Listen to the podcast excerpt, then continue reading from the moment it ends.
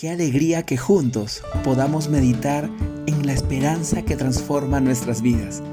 Esa esperanza es Jesús con nosotros. Usaremos el material proporcionado por Jaro Segura para este tiempo de Adviento. Bienvenidos. Día 9. Creatividad solidaria. Dice el Evangelio de Lucas 5, 18 y 19. Entonces llegaron unos hombres que llevaban en una camilla a un paralítico. Procuraron entrar para ponerlo delante de Jesús, pero no pudieron a causa de la multitud. Así que subieron a la azotea y separaron las tejas. Lo bajaron en la camilla hasta ponerlo en medio de la gente frente a Jesús.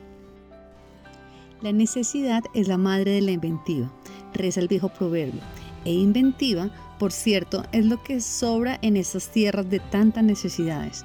Las personas que viven en condiciones de pobreza inventan mil maneras de sobrevivir con míseros ingresos. Las madres, cabezas de familia, idean soluciones extraordinarias para sostener a sus hijos e hijas. La lista continúa y es extensa, de originalidades sobrehumanas. Entre los años 2020 y 2021, cerca de 10.000 niños y niñas murieron por hambre cada mes debido a la pandemia de coronavirus.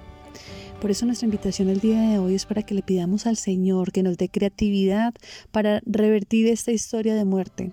Señor, danos el pan nuestro de cada día. Las grandes transformaciones humanas que favorecen el desarrollo de los pueblos vienen de la mano de quienes con creatividad y decisión actúan para beneficiar al prójimo, como aquel grupo que sube a la azotea y separando las tejas cambian la historia de su amigo. La solidaridad no es un patrimonio exclusivo de los ricos, los grandes donantes.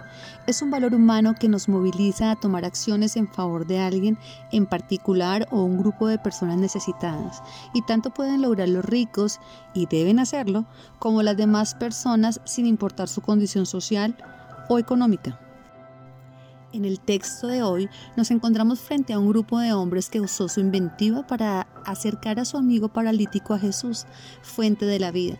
Es la creatividad por solidaridad, esa que tanta nos hace falta. Vamos a andar, vamos a andar, hijos con hijos del cielo. Busquemos juntos la paz. La iglesia son sepulcros si no proclaman verdad, si no cierran las heridas y si no enseñan a andar. Palabras de Federico Pagura.